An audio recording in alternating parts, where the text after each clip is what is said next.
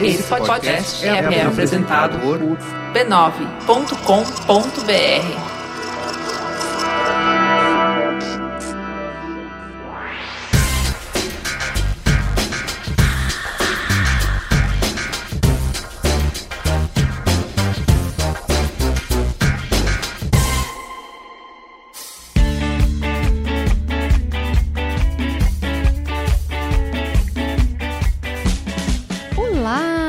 Você entrou numa realidade paralela onde visões opostas não colidem, mas se encontram, se escutam, se reconhecem. Um espaço criado para construir pontes, derrubar preconceitos e investigar polêmicas camada a camada. Esse é o Mamilos. Eu sou a Cris Bartz. Essa é minha comparsa, Juva Lauer. E você é muito bem-vindo. Chega aí, puxa a cadeira, vem conversar com a gente. E hoje a trilha sonora vai fazer carinho nos seus ouvidos com a banda deliciosa do Jovem!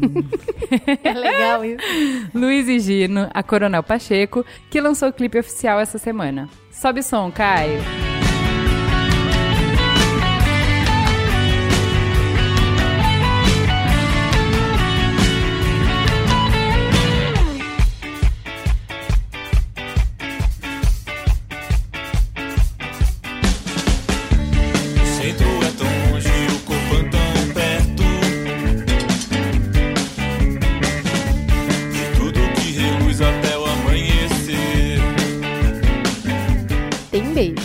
Beijo para Barra Mansa e Volta Redonda, no Rio de Janeiro, para Miss Raine e Vivian. Espero que eu tenha falado certo. Para Belém do Pará, para Juiz de Fora e para Ouro Preto em Minas. Hum, Ouro Preto, festa do 12. E no programa passado, gente, de contar a história, tem coisa para ler até agora. A gente foi soterrada por textões quilométricos de ouvintes compartilhando histórias de superação e muita luta.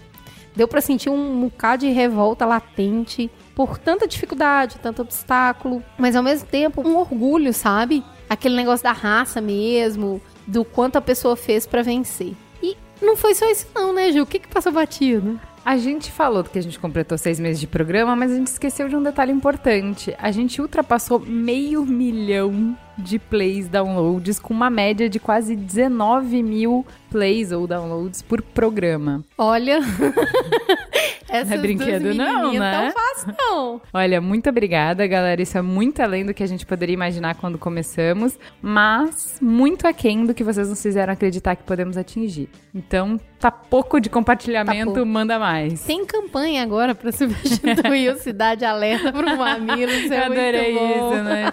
Gente, tira aquele cara falando que, mostrando o policial matando pessoa e ele ainda é torcendo e não dá, né? Troca por mamilos, acho que vai ficar melhor para todo mundo. Falando em compartilhamento, vai lá e curte a página do Facebook. As informações que a gente tem até agora são que as mulheres representam 44% dos nossos fãs, o que é uma realidade muito diferente para podcast, e que 50% do público tem entre 25 e 34 anos e mais 32% tem entre 18 e 24, então a grande faixa do nosso público está entre 18 e 34 anos. Além disso, a gente sabe que os países que mais nos escutam, além do Brasil, são Estados Unidos, Japão e França. Merci, arigato e obrigado. Muito bem. E se você ainda não curtiu, por favor, vai lá no Facebook. Mesmo que você não use muito a ferramenta, ainda que não vá conseguir acompanhar as discussões, por favor, é só dar um curtir pra gente te conhecer melhor, pra gente conhecer melhor a audiência. Oi, gato.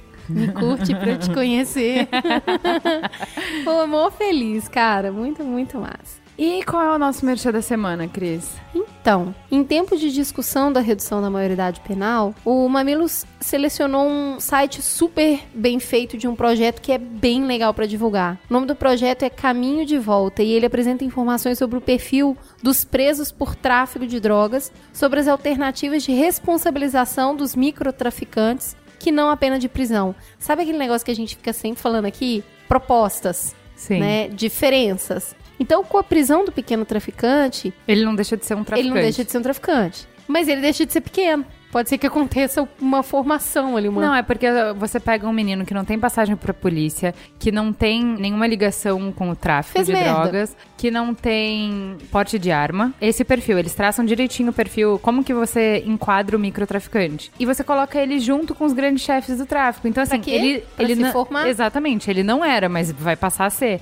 Então tem alternativas pra isso. E é- o caminho de volta tá propondo aqui ah, apenas alternativas como reparo do dano à sociedade. Gente, não é novidade, os Estados Unidos fazem isso. Inclusive nos Estados Unidos tem umas coisas são até vexatórias, né? A pessoa ficar segurando uma placa falando desculpa por ter destruído patrimônio público em frente ao lugar. Tem, outro dia eu tava vendo isso, a pessoa depredou um ônibus e eles fizeram a pessoa andar tipo 14 quilômetros segurando uma placa. Nunca mais eu vou depredar um ônibus. então, é é porque tem um conceito de status social também, né? Da pessoa tá ali pagando uma pena na frente de todo mundo. Existem alternativas, é muito bom conhecê-las, então acessem. Tá super bem feito, tem infográficos bonitos, com bastante dado. Tipo, vale bem a pena conhecer É mesmo. o soudapaz.com.br barra caminho de volta. Vamos então pro Fala que eu discuto.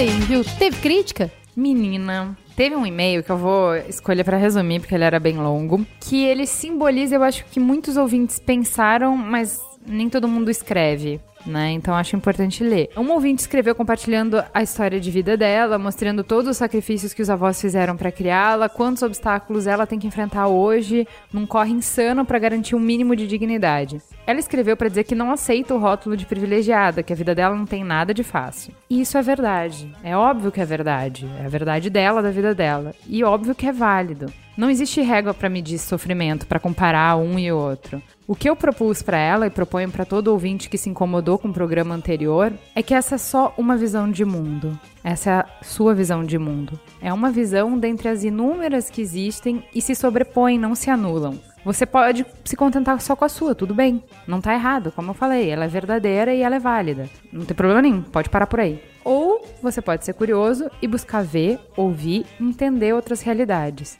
Existem outras vivências, outras verdades lá fora e eu, por exemplo, quero explorar, quero conhecer, quero entender. Porque mesmo que depois desse passeio eu continue com a minha opinião, minha visão foi enriquecida, alterada, complementada. Uma coisa não apaga a outra, complementa. Então, assim, eu até compartilhei com ela um pouco da minha história de vida e falei: olha, eu não tive uma vida fácil, isso nunca vai mudar. Mas esses passeios que eu acabei fazendo por outras realidades me fizeram reconhecer que eu tive muitos privilégios. E isso muda a forma como eu me coloco nos debates e nos argumentos que eu uso. E é aquela coisa que uma ouvinte até falou que tinha tudo a ver com mamilos, por isso a gente botou o Raul no programa passado, que é aquela letra do eu prefiro ser essa metamorfose ambulante do que ter aquela velha opinião formada sobre tudo. Então, assim, você vai, você visita outra coisa e enriquece a tua visão. Sabe? Se você tiver interesse em explorar além do que já sabe, o texto Prisão Privilégio do Papo de Homem é muito incômodo e provocativo e a gente vai linkar de novo na pauta. Porque faça isso. Simplesmente viaje. Se você se incomodou com o programa, se você acha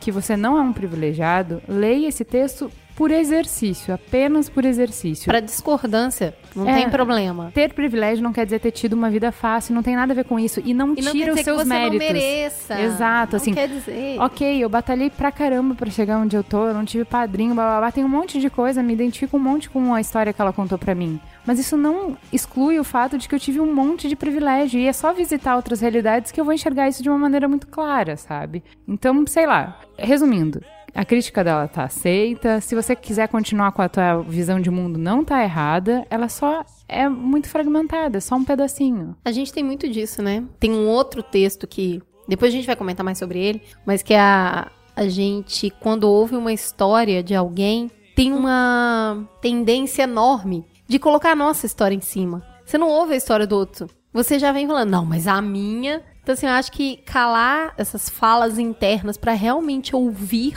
o que o outro tá dizendo permite a você entender um pouco mais a realidade do outro. E não ficar construindo uma história sua enquanto o outro tá narrando a história dele, sabe? É, e aquela coisa que eu sempre falo que é escute o que ele quis dizer e não somente o que foi dito. Né? É. E teve também o Lucas falando que percebeu que. Muito bom isso. Percebeu que eles estavam mudando quando ele viu um vídeo de um adolescente apanhando de um senhor de 70 anos e de um outro cara, porque ele tinha tentado assaltar o senhor. E ele não pensou bem feito que antes do Mamilos, isso era a primeira coisa que vinha à mente. Mas aí ele assistiu aquilo e falou: gente, por que isso tá acontecendo? Quem são essas pessoas? Qual que é esse contexto? Fofo, Vida achei difícil, fofo demais. é. Achei muito bonitinho. Lucas tá curtido pra eu ler nos meus momentos de muito cansaço. É. E teve também o perfil arroba Teonilha, que definiu bem o programa passado, falando que a melhor definição ainda é do Boaventura de Souza Santos. Temos o direito de ser iguais quando a nossa diferença nos inferiorizar, e temos o direito de ser diferentes quando a nossa igualdade nos descaracteriza. Daí a necessidade de uma igualdade que reconheça as diferenças e de uma diferença que não produza, alimente ou reproduza as desigualdades. Bonito, né? Isso, né? Louco, mano. É bom. muito bom mesmo. É tipo, é metamorfose. É aquilo que o João falou muito de equidade. Eu acho que é a palavra que, pra mim, que ficou do programa passado, foi isso. Equidade. Eu não quero colocar todo mundo dentro de uma forma. Eu quero respeitar as diferenças, mas essas diferenças não podem fazer com que as pessoas vivam grandes dificuldades, sabe? Não, só não pode tirar as pessoas do jogo. Eu tenho que pelo menos poder jogar o jogo. Não pode ser. E aí as diferenças que a gente tem vão definir pra onde a gente vai e com onde a gente consegue chegar. Mas pelo menos todo mundo tem que estar podendo jogar o jogo, só A isso. gente tem que partir pelo menos de uma linha aproximada. É. Porque senão não é De jogo. dignidade, né? não é jogo. Que é isso que é o consenso social que a gente chegou, é de que a dignidade humana, no mínimo, tem que ser um ponto é. de partida. Ah, eu queria aproveitar, reforçar o agradecimento aos depoimentos da semana passada e dizer para as pessoas que participaram conosco da gravação que foi muito elogiado, que muita gente se identificou com o que eles falaram e fez com que muita gente também se questionasse e reconhecesse o seu papel na sociedade. Parabéns a todo mundo que, que não tem vergonha, né, de conversar sobre isso e que entende quem é ele na sociedade, o que é o ser e o que que é o ter. Muito bem, vamos então para o Trending Topics.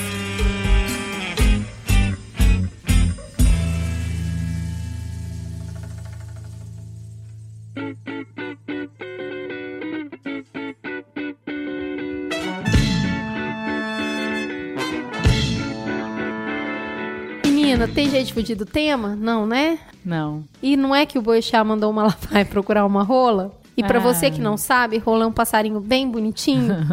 então, a mensagem do Malafaia foi: avisa o jornalista Boixá que ele está falando asneira, dizendo que os pastores incitam os fiéis a praticarem intolerância. Verdadeiro idiota. Desafio o Boixá para um debate ao vivo. Falar asneira no programa de rádio sozinho é mole, tipo a gente, né? Deixa de ser falastrão, não incite o ódio, dizia a mensagem dele. E aí, né, tipo, No ar, na Band News, o Boechat responde. Malafaio, vai procurar uma rola, vai. Não me enche o saco. Você é um idiota, um adoro, gente, paspalhão. Um paspalhão, um pilantra, tomador de grana de fiel, explorador da fé alheia. E agora vai querer me processar. Você gosta muito é de palanque. E eu não vou te dar palanque porque tu é um otário. Tu é um paspalhão. É muito carioca. Cabeça de melão.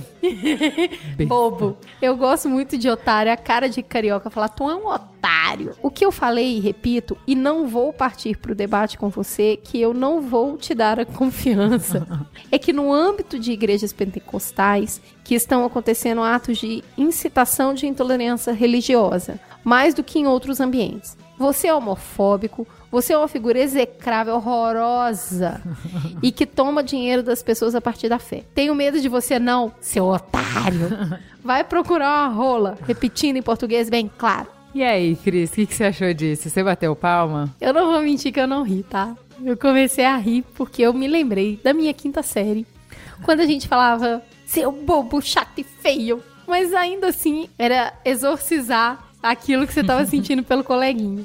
Acho que ele falou um negócio que tava entalado na garganta de um monte de gente, sabe? Eu acho que qualquer pessoa queria ter xingado ele de alguma forma. Mas, puta, não é produtivo, vai, mas foi. Não, eu acho que tem várias coisas aí. A primeira coisa, assim, se ele tivesse feito numa mesa de bar, ele tivesse encontrado o Malafaia e tivesse feito isso, eu tava com um pompom, uhul, cheerleader total, sabe? Eu ia pedir autógrafo, ia achar o máximo ótimo. Mas no ar, ele tem uma responsabilidade como jornalista. E aí, eu acho que ele abusou do poder que ele tinha, eu acho que ele não tinha o direito de fazer isso. Eu acho que ele chuta o debate para um nível. É... Leva pro nível do Malafaia. É, então assim, o que que acontece? O Malafaia não tem credibilidade para perder. Então ele fica chamando todo mundo para vir nessa discussão, porque assim, ele não tá arriscando nada. Quando eventualmente algum bobo cai, ele ganhou, porque ele fez alguém de nome perder a credibilidade. Agora, com tanto tempo de estrada, o Boechat cair numa dessas, isso é que eu não entendi. Ah, Na hora que eu vi, eu falei, não. Eu acho que ele usou a carteirinha do ah, já tô aqui há tanto tempo, posso fazer. Não, mas é que pra mim você perde a credibilidade. Porque assim, você simplesmente deu munição, você assinou embaixo das coisas que o Malafaia sempre fala. Então, assim, Mas assim, o programa do Boechat, no rádio, eu já tive a oportunidade de escutar várias vezes no Rio, tem muita audiência, não existe outra rádio, eu acho. Todo táxi que eu entro lá tá. E ele tem uma linguagem muito despojada no programa. Já é muito despojado, é bastante informal, é bem diferente do jornal daqui de São Paulo, por exemplo. E hum, ele já tem feito algumas coisas meio calhosas recentemente, assim. Ele foi tomar vacina da gripe pra terceira idade e quando ele tirou a camisa pra poder vacinar, ele tava de sutiã. Então, assim, ele, ele- eu acho que ele tá tirando umas licenças poéticas, sabe? E de repente a gente precisa um pouco mais de não, provocar, informalidade. provocar uma coisa, ser informal é outra coisa, e você ser desrespeitoso, preconceituoso. Você não ofende uma pessoa no ar, não, de jeito nenhum. Eu acho que não é por aí. Você pode, inclusive, falar todas as coisas que ele falou, mas não nesse tom, não desse jeito. Ele não deixa de ser um jornalista, ele tá lá pra prestar um serviço. Eu acho que, na minha opinião, o que ele fez foi um serviço. Né, ele invalida a argumentação, né? Porque aí você não tem ponto de partida. Só foi engraçado, mas poderia ter sido uma resposta pra levar o debate para outro nível. Tipo, eu não sou do seu nível. Sim, assim, se ele fala que ele não vai dar palco, se ele fala que ele não vai dar palanque, é o que a gente faz aqui. A gente não fica colocando no TT todas as vezes que eles fazem polêmica, porque, sabe, nosso olhar tem que estar pra outras coisas. Eu achei que ficou bem entendeu? legal o texto do, do Viver essa semana falando sobre isso, sobre falar ou não falar sobre o assunto. Mas ele fala que na época de Hitler alguém deve ter falado também. Ah, não dá ideia pra esse bobo. Não dá palanque pra esse bobo. Então ele falou assim: não é que você vai viver na função disso, mas tem, você tem que ser pautado assim. Esse cachorro não tá morto. Não, tudo bem, concordo. ne- Nesse ponto eu concordo. Mas então, se você efetivamente quer fazer uma coisa que vai fazer diferença, se você quer combater as ideias dele, ou até. Porque eu não acho certo combater a pessoa dele. Então aí você tem que ser propositivo e aí você tem que falar sobre as pautas diferentes que você tem. E não um feio cara de melão, sabe? Então acho que assim, ele caiu na polarização das coisas. Ele pegou gente que tava no meio do caminho e que ouvia sempre a galera do outro lado falando que, ah, tá vendo, a gente tá sendo perseguido, ah, tá vendo, essa galera não gosta da gente, blá, blá, blá. E o Boechat assinou lá o termo, entendeu? Assinou Não, o não. cheque que tava em branco. É Ele que falou assim, é isso aí mesmo, pode correr pro outro lado, porque aqui não tem boi pra vocês. E o problema é que, numa boa, a gente tem que parar de achar que procurar pau é resolver alguma coisa, né? Não, ele usou isso como xingamento, que é, péssimo, tipo, né? péssimo. Então, assim, eu ri, mas eu ri com culpa. Quero deixar claro, não me orgulho do meu riso. Porque, no fundo, ficou só uma briga da quinta série, assim, mas... Não, eu até mandei uma mensagem pro Ricardo, que participou do programa de jornalismo com a gente. Falei, caralho, Ricardo, o que, que aconteceu? O que, que é isso? O que ele disse? Nem respondeu, nem deu confiança.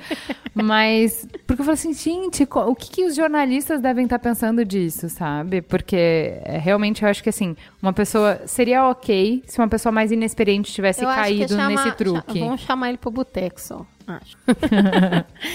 Vamos lá. Ai, assunto tenso. O autor da chacina de Charleston queria uma guerra racial. Essa chacina aconteceu em uma igreja que é um dos centros religiosos afro-americanos mais antigos dos Estados Unidos. Ele tem um poder histórico, ele foi fundado em 1816 por um líder negro abolicionista. E daí que um cara chamado Rolf, de 21 anos, dirigiu duas horas, entrou na igreja às 20, na quarta-feira, se juntou a outras 12 pessoas que estavam ali numa sessão de estudo bíblico. E uma hora depois ele começou a realizar disparos e matou nove pessoas. Todos afro-americanos entre 26 e 87 anos. Inclusive, um deles era um senador democrata que também era pastor na igreja e era um líder reconhecido da comunidade negra. Ao ser preso, inclusive preso com bastante distinção, né? Nada de empurrões ou safanões, nada do tipo. Ele disse que queria iniciar uma guerra racial. Eu acho que ele tá atrasado, né, Pra começar. A guerra racial já tá posta.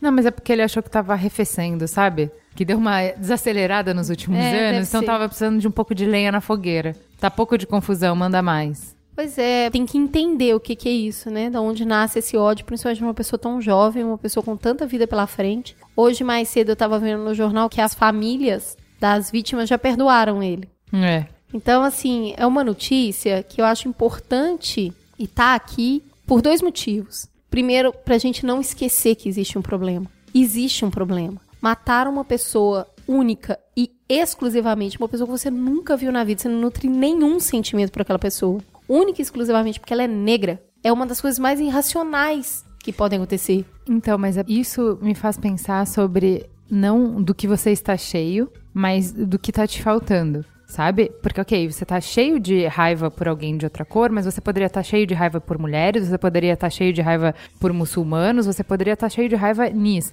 Eu acho que o que tá te faltando, e assim, eu tenho voltado muito pra pensar no Alain de Botton quando ele fala do religião para ateus. Porque, assim, de uma forma geral, a cultura moderna, ela derrubou os deuses, né? A nossa confiança em Deus e tal, não sei o quê. E ela falhou em colocar outras coisas no lugar. Né? Então, quando ele fala sobre a igreja, ela tinha uma função pedagógica e social de toda semana te fazer parar para pensar sobre ética, te fazer parar para pensar sobre comunhão com as pessoas, para estar em comunidade, para você ter um sentido na vida. E você não precisa de religião para isso. Só que o secularismo tem que promover esse momento, tem que promover essa união, tem que propor coisas, propor pautas. É, eu não entendeu? sei se existe uma substituição de um pro outro, porque eu acho que a igreja também nunca deixou de pregar o ódio, a intolerância. Não, eu não tô falando isso, mas eu só tô falando que assim, quando você tirou uma coisa, você deveria ter colocado outra no lugar. Eu acho que o homem tem que centrar no próprio homem, no propósito Isso. que ele tem de vida. Sim, mas e aí como Né? que a gente É- faz isso toda semana? Se você tem um ódio, e era o caso desse cara, porque com 21 anos você conhece o que da vida pra estar tão carregado de ódio, a gente tem que entender um pouco dessas raízes dessa construção social. Onde que esse cara tá? Qual meio que ele vive pra Sim, o direcionar? que, que ele aspira, Cris? É isso que eu tô te falando. Pelo que ele é inspirado, do que ele está cheio, entendeu? Porque pra mim, o ódio é ausência de amor. Então, do que, que ele foi inspirado? Como ele conseguiu, sabe? Do que, que ele foi cheio? Do contexto dele, de entender que ele faz parte de um todo, de o que são as pessoas, uma visão de mundo. É a Quem mesma que- coisa que a Quem gente que tava alimentou falando semana ele? passada, entendeu? O que que alimenta Sim. a sua alma? E aí a gente Eu vê... acho que institucionalmente estamos falhando em prover significados. Entendeu? Não, eu entendo. Eu só não sei se, se o significado, o propósito de vida vem da pessoa ou é posto para a pessoa, entendeu? Eu não consigo perceber o que que faz esse esvaziamento do bem para o preenchimento do mal. E eu, sinceramente, não acho que seja um catequismo. Não, não é um catequismo. É, é que ele propõe algumas coisas bacanas, como. Tô te falando da vida moderna, assim como em algum momento a nossa vida já foi voltada toda pra igreja, que eu não acho que isso é bom, vamos deixar claro.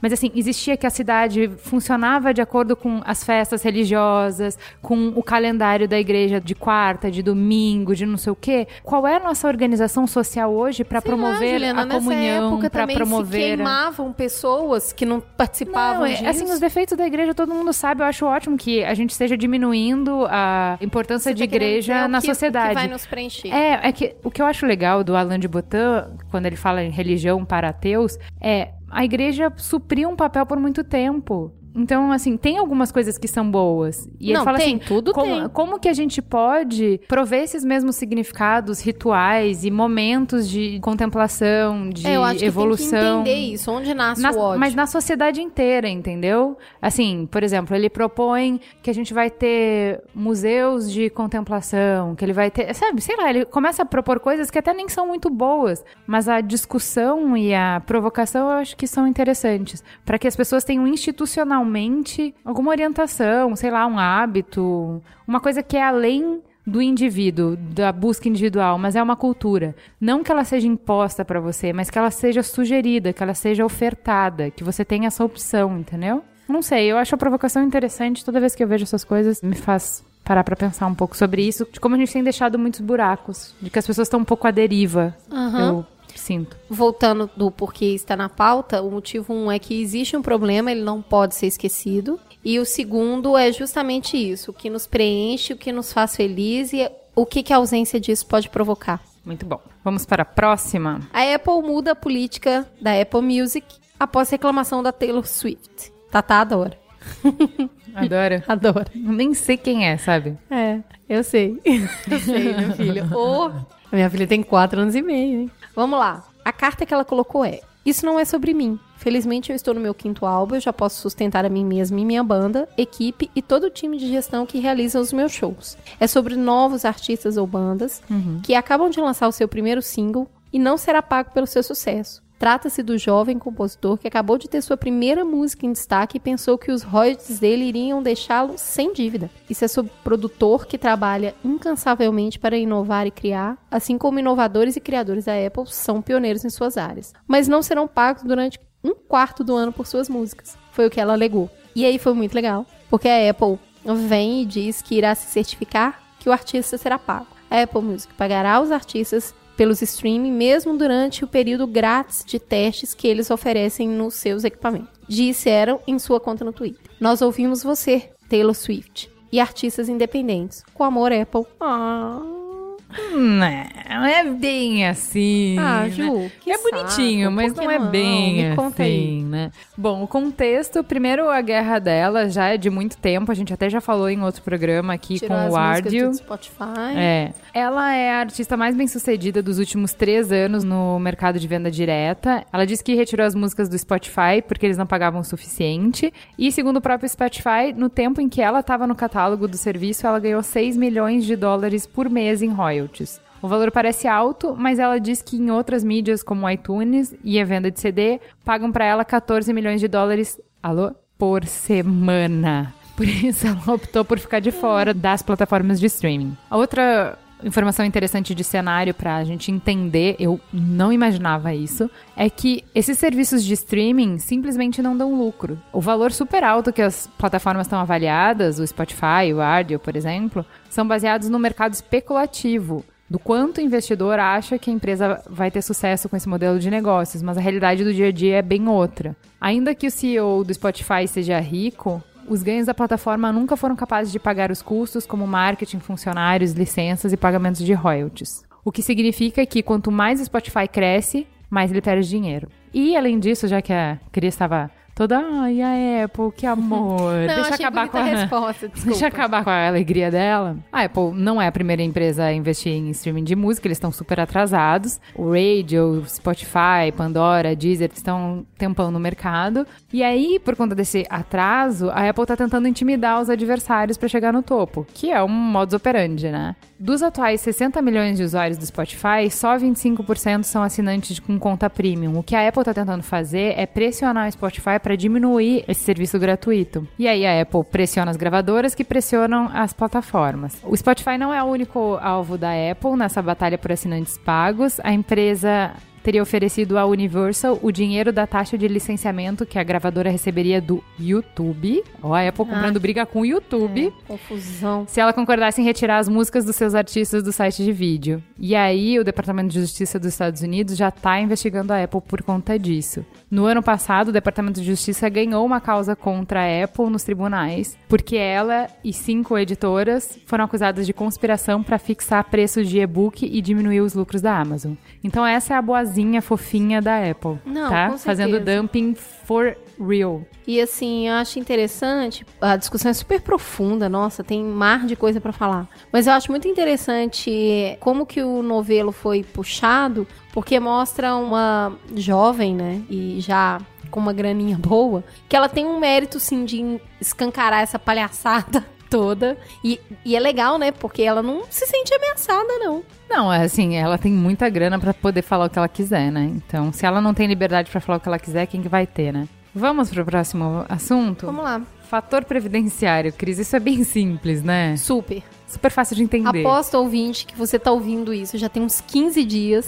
e tipo, ah, meu. Que eu preguiça de mesmo tentar saber de- entender, É, né? Eu preciso mesmo saber disso. E aí a gente vai se apoiar num texto do Me Explica. Que é muito Me bom, Explica, né? Muito bom. Pra poder entender um pouco melhor isso aqui. Por que, que a gente trouxe isso na pauta? Porque, meu, isso vai afetar a sua vida. Então, tem que entender um pouco melhor, por mais trabalhoso que seja, e se organizar. A gente estava falando no programa passado de desigualdade. Eu acho que em algum momento a gente tem que falar um pouco mais sobre grana, Sim. né? Planejamento Dinheiro, financeiro, né? que é uma educação que a gente não tem, né? É. E que é feio falar no Brasil sobre dinheiro, né? É, Todo não, mundo fica ninguém- constrangidíssimo. ninguém. quando você ganha, tipo, Meu cara, você pode Deus. comentar qualquer coisa pra uma É. pessoa mesmo quanto ela ganha, né? É. Isso é, tipo, muito sigiloso. É. Mas aí a gente trouxe essa pauta para explicar um pouquinho aqui de uma forma bastante resumida. Mas o que, que é isso? É uma fórmula, o fator previdenciário é uma fórmula que você faz para entender quando é que você vai se aposentar. Pelo tempo que você contribuiu para a Previdência ou pela sua idade. Atualmente, segurem-se, tem quatro elementos para fazer esse cálculo: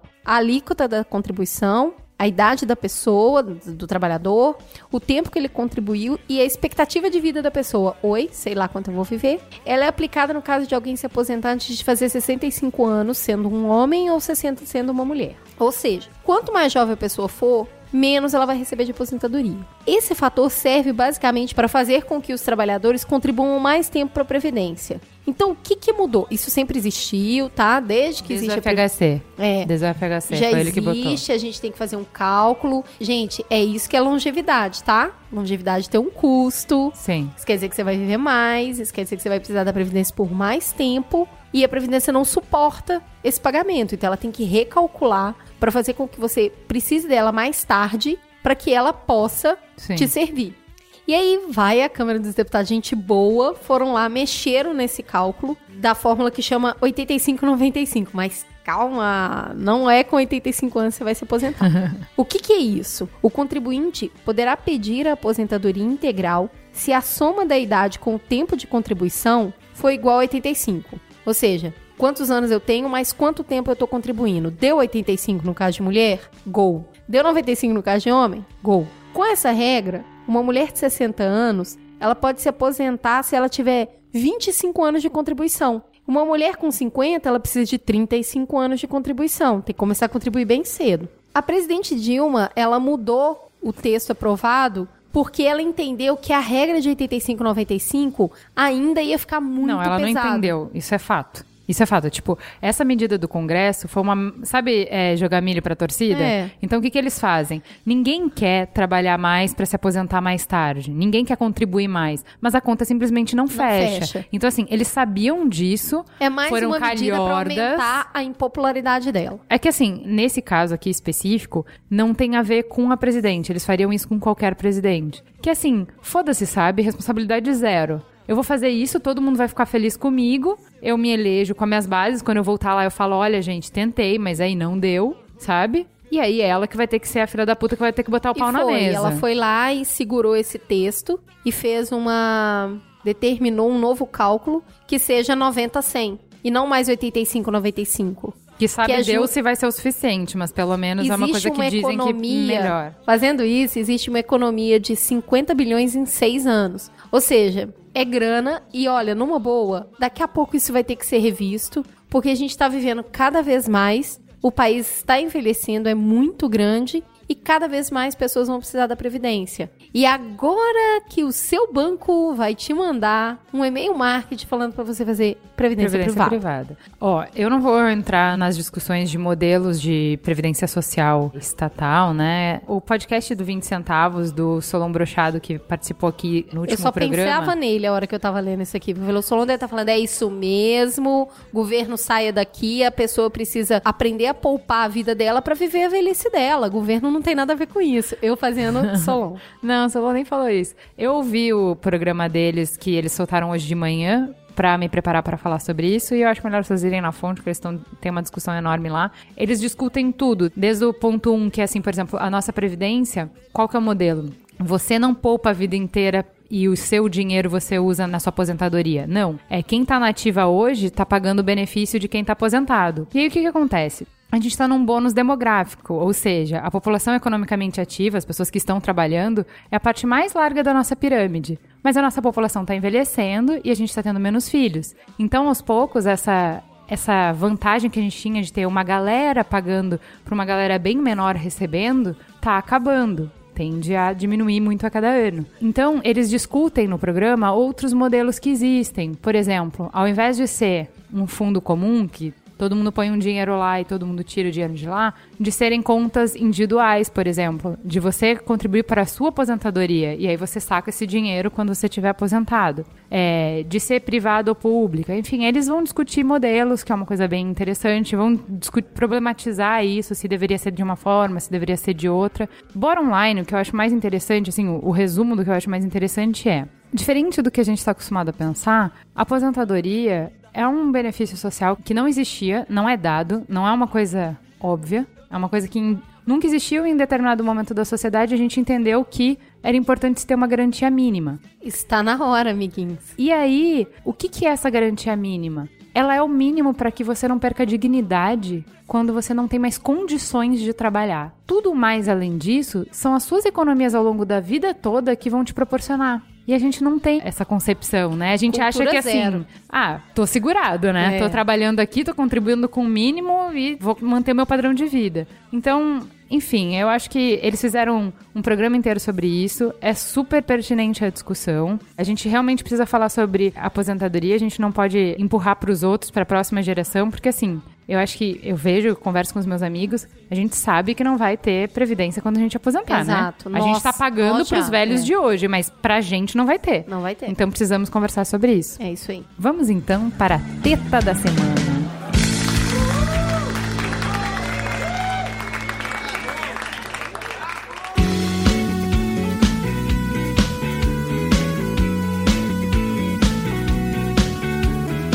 E hoje estamos aqui com Renan Fagundes, editor da Trip, responsável pela matéria Linchamentos Virtuais, Shaming e o Poder da Vergonha na Internet. Boa noite. Boa noite. Olha essa voz. E Rafael Nardini, repórter de comportamento masculino na Brasil Post, que escreveu o texto Quanto vale o direito de ser deixado em paz no Papo de Homem. Boa noite. Boa noite. E vamos falar sobre a cultura, o faranfanfã do hashtag Manda Nudes e o slut shaming. Qual é o cenário? Essa semana, o Google removeu os sites de revenge porn dos resultados de busca, na segunda-feira. O Google vai começar a remover imagens explícitas publicadas sem autorização da pessoa em uma operação contra os sites de revenge porn, ou porno de vingança em português. O site vai disponibilizar um formulário na web nas próximas semanas que permitirá que uma pessoa afetada faça com que as imagens sejam retiradas da busca. O executivo do Google deixou claro que o processo não vai resolver o problema de revenge porn, uma vez que as imagens vão continuar nos sites não mostradas mais na busca, mas que o Google espera que esse seja um passo que possa ajudar. A notícia chega pouco depois que Casey Meiring,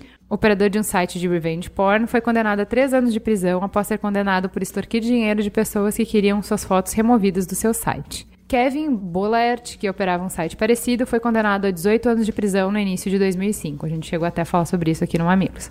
Só para dar uma noção da importância dessa notícia, para quem não achou muito relevante, eu vou usar o texto de uma advogada especialista em pornografia não consensual nos Estados Unidos. Ela conta que quando soube da notícia, gritou e chorou. Que no último ano teve muitas notícias para celebrar: Twitter, Facebook, Reddit, Instagram, Periscope banindo revenge porn, 23 estados nos Estados Unidos aprovando lei para criminalizar esse ato, processos nos principais sites, até a mídia de massa aderindo ao movimento para banir a prática com artigos especiais. Mas tudo isso não foi suficiente para ela poder dizer para os clientes dela que tudo ia ficar bem, até esse dia. Porque as vítimas do pornô não consensual sofrem de uma duradoura e irreparável crise de ferramentas de busca. Mesmo quando processamos os ofensores e conseguimos retirar o material da internet, a crise de ferramenta de busca dura mais do que qualquer coisa. Torna impossível para as vítimas namorar, procurar emprego, coloca elas como objeto de espetáculo. As ferramentas de busca são um veículo à estrada através do qual os consumidores de revenge porn chegam até os corpos nus dos meus clientes. Quanto mais acesso, mais rápida essa via, ficando à frente de toda a informação digital própria da vítima. Hoje, no entanto, eu pude dizer para eles que vai ficar tudo bem, que o Google não me desminta. Então, essa é a importância da notícia que colocou isso como pauta principal. Na semana passada, a gente teve um ranking listando a intimidade sexual de estudantes na Escola Superior de Agricultura Luiz de Queiroz, campus da USP em Piracicaba um cartaz horrendo, vocês vão ter o link na pauta. E no mês passado, a reportagem do R7 de maio veio falando sobre o top 10 uma lista chamada Top 10 que circula entre os alunos de escolas públicas nas periferias de São Paulo, que já motivou tentativas de suicídio de pelo menos 12 meninas desde o ano passado, em Grajaú, Parelheiros, em Budas Artes. Com esse cenário, a gente vai falar sobre manda nudes e slut shame. E aí você me pergunta que eu sei que você que está ouvindo isso está falando, Ju, mas peraí, você está misturando as coisas. Uma coisa é o Google, que é a internet, e outra são esses casos que são vida reais, são coisas diferentes. Então, vamos entender essa lógica primeiro. Primeiro, a gente precisa falar sobre o que é slut shaming. Slut de vagabunda e shaming de envergonhar, humilhar. Que é um conceito que já passou aqui pelo Mamilos algumas vezes. Se você não sabe o que é, vem comigo que no caminho eu explico. Vamos começar com o questionamento de por que quem faz essa lista de top 10 muitas vezes serem meninas. E aí, você sabe a resposta. Porque a gente precisa se diferenciar delas, das vadias, das mulheres que não se dão respeito. Você não gosta de puta, não tem nada a ver com elas, é outra categoria. Para quem não entende a diferença entre moça direita e rameira, eu explico. Aquelas meninas de 14 anos que começaram a explorar seu corpo, ou porque estavam descobrindo formas de prazer ou poder, por tédio ou por solidão, são o quê? Putas. Mas não você, Luísa. Você não ficava se esfregando com meninos, se se dava o respeito, só namorou de forma decente, só com um menino, na presença de adultos, como se deve. Quando você não quis transar com ele, o príncipe terminou furioso e contou para todo mundo as baixarias que fazia com você. O que, que você é, Luísa? Puta, claro. Seu nome tá pichado no muro, que vergonha. Mariana, Ainda bem que você não é burra como ela,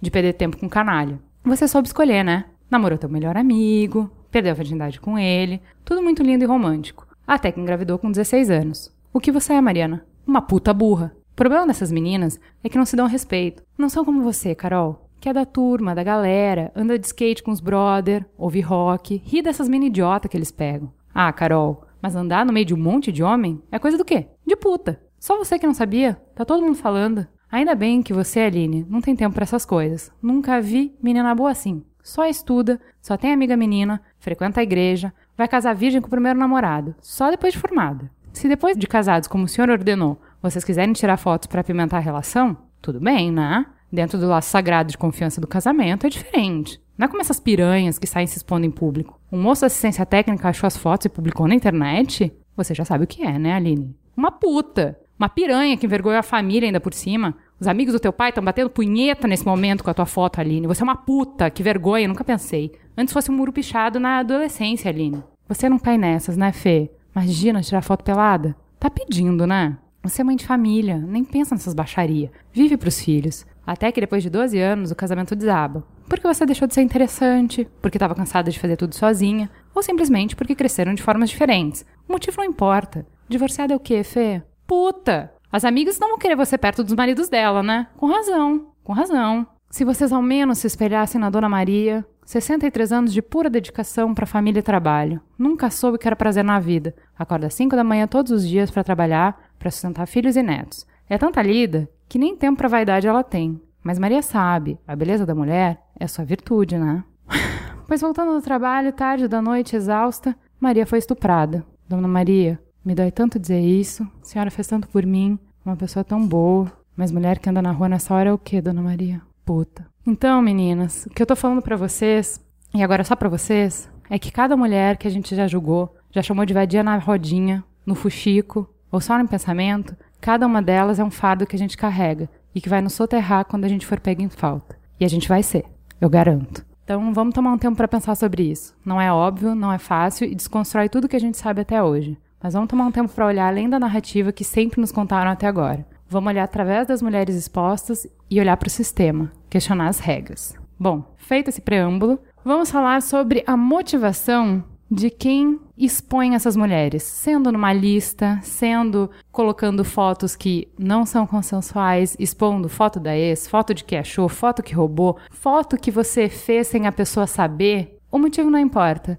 Por que fazemos? Eu acho que esse tipo de comportamento sempre existiu, ele é só exacerbado de alguma forma pelas tecnologias. A gente fica, às vezes, muito ligado em coisas, tipo, querer dizer assim, ah, as novas tecnologias, elas criam poucas dinâmicas novas. Por exemplo, sempre se falou, né, esse tipo de comentário da, da menina vadia, ou na minha infância no interior do Paraná, lá na rede social da Praça da Igreja, já rolava esses comentários todos. Tipo, o que. O problema da, da internet é que ele aumenta muito, né? O alcance. E ele tem essa característica meio desumanizadora também, que você. Quando você tá falando da, da menina na praça da igreja, você tá falando, tipo, uma coisa muito próxima. E na internet, é como o moço do livro do John Ronson, que é o livro que eu me baseei para escrever a matéria na Trip. Ele fala que é como se fosse um ataque de drone, você não tem noção do, Então acho que o que motiva é o que sempre motivou, é, é o machismo, é a, o homem, a maior parte dos homens, uma grande parte deles verem a mulher como uma coisa inferior,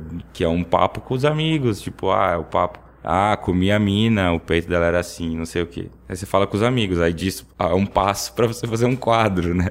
Escrevendo isso ou postar na internet. Então, um pouco do desumanizar da internet tem a questão de a gente discutir a internet como se fosse um ente mesmo, assim, né? As pessoas falam pela internet. Esquecem que atrás de uma tela e do outro lado, numa touchscreen ou qual for a tela, tem uma outra pessoa e uma outra realidade, assim. Então, quando a gente pensa no termo, só pensar no termo revenge porn, tudo que tem revenge não pode ser bom. Ele já parte de um pressuposto completamente errado, de expor ou de humilhar. Ele não, não tem uma, uma finalidade boa. Então, se a gente pegar e tirar o porn desse contexto e jogar ele como, como revenge, assim, apenas. Então, mas assim, beleza. Quando você quer fazer uma vingança, você vai atacar a pessoa por onde dói, né? Sim. Então, assim, porque o que dói é o fato de você expor a intimidade dela. É o fato de você pegar uma coisa que é essencialmente boa, que vocês fizeram num momento bom pra caralho, e você poluir isso. Você mexer com isso de uma coisa que era altamente positiva, que foi a coisa que mais te ligou naquela pessoa. Foi um momento verdadeiro que vocês tiveram, um momento que vocês estavam despidos de tudo, sabe? Vocês estavam literalmente nus ali um pro outro, e- e- completamente verdadeiro, e colocar isso como uma coisa feia, vergonhosa e diminuidora. A primeira coisa que tem que ser dita é um fenômeno misógino. Ponto. Né? Os casos até hoje de revenge porn inversa, para usar um termo dos reaças aí, do racismo inverso, etc. A única brasileira mais conhecida é do Murilo Rosa, que chegou a. Ele teve imagens expostas, conseguiu, ah, processou, entrou com um processo contra o Google e conseguiu ah, rever e tirar essas imagens e foi indenizado. Mas é a única, pelo menos conhecida no Brasil, que seja de um homem. Lá fora, na esfera de Hollywood, por exemplo, eu não me lembro de um caso que seja um homem. Então esse é um fenômeno que a gente pode dizer, até agora, totalmente misógino. assim. Que não, parte de um não homem. tem a ver com a mulher ser menos vingativa e de querer te Não, destruir. Tem a ver com o fato de que você expor a sexualidade masculina não diminuiu, cara. Acho que essa questão de atacar pela questão do sexo, né? Pelas imagens ou de sexo ou de nudez, vai uma segunda desumanização aí. A vítima, ela passa a ser culpada das coisas, né? Se você não tivesse tirado essa foto pelada, isso não Nada teria disso teria acontecido. acontecido. Se você não tivesse saído com esse cara, Se você escolheu não mal, acontecido. você fez foto Então, que não devia. Mais uma vez, a gente tira completamente a consciência da pessoa que foi vítima, né? Que ela deveria, na verdade, receber apoio. Ela passa a ser novamente atacada, assim. Como se o cara que hackeou isso tivesse numa boa. Esse componente misógino, ele é bem mais amplo do que slut shaming. Se você pegar comportamentos de shaming, de linchamentos públicos na internet e analisar os que ocorrem, a maior parte são com mulheres. E sempre que é com mulheres, eles acabam descambando pra um xingamento, começa a xingar de puta e começa a xingar de coisas, que é uma coisa, tipo, hardwired na, na mente do- dos homens xingar a mulher de puta, tipo, que E realmente... das mulheres. É da cultura. da cultu- é da, é, da- da cultura, cultura, não é da- de homem, não. sim, é da sim. cultura. Estamos todos imersos nela, entendeu? Tá todo mundo reproduzindo igualzinho. Isso que é esse meio ilógico, né? Que é você querer ter relacionamentos sexuais com mulheres e querer envergonhar elas por terem isso. Então, É, eu lembro, eu lembro de eu, assim, adolescente, de eu falar isso pros meus amigos, assim, também sempre andei entre meninos, e eu falava pra eles assim, não faz sentido. Se você quer comer, você deveria estar divulgando ou fomentando a cultura do dar. Você, você deveria ser o primeiro a falar, galera, vamos dar que dá do caralho, a melhor coisa do mundo é dar, meninada. Sabe o que que é hype hoje? Dá. Mas dar cu, então, meu Deus, é a melhor menina. Você não tentou ainda? Tem que tentar. Tem que tentar, é legal pra caralho, entendeu? Assim, não me parece fazer sentido que você crie essa cultura do terror e do medo, que isso te beneficie, sabe? tem essa grande contradição também da sociedade católica cristã brasileira de que, tipo, você gosta da menina que dá, só que, tipo, você acha ela maneira, você quer ser amigo dela e comer ela. Mas você não quer ela, tipo, Não pode casar, não né? pode casar, ter filho, não pode ter um relacionamento, não pode ser amigo, tipo, É porque é mais quer... difícil, né? Se ela deu pra você, ela pode dar pra outra pessoa. E ela tem com que comparar, né? E aí, ai, que medo. Eu acho que parte desse princípio. Eu acho que uma das primeiras coisas que a gente questiona é a partir de que momento o nu tá diretamente associado à vergonha, né? E eu tenho uma filha de 4 anos e meio, e é mó complicado falar isso, tipo, quando ela tá de vestido, você fala, filha, fecha as perninhas, né?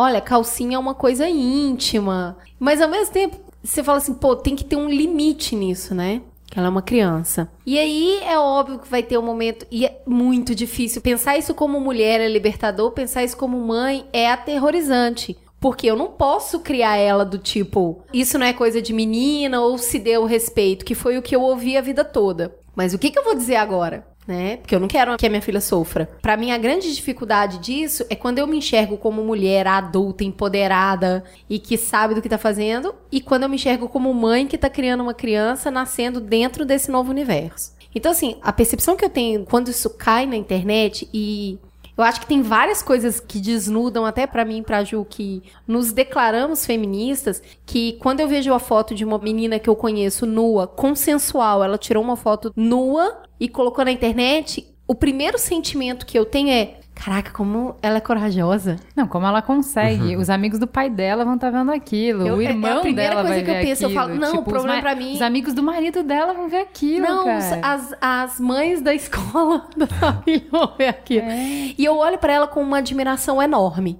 Eu olho pra ela e falo assim: meu Deus, ela tem um reconhecimento do corpo e uma autoridade sobre ele que eu não tenho. Talvez seja um pouco geracional também, né? Não sei como é que é, É, tem, aparentemente. tem mulheres bem. Não sei se é geracional, acho que é muito da percepção do que deveria te causar vergonha e do que não precisa te causar vergonha. É, tem um pouco disso também, né? É, Tem mulheres, puta, mega, bem mais velhas que eu. Tem mulheres idosas que, peitos aqui estão. É.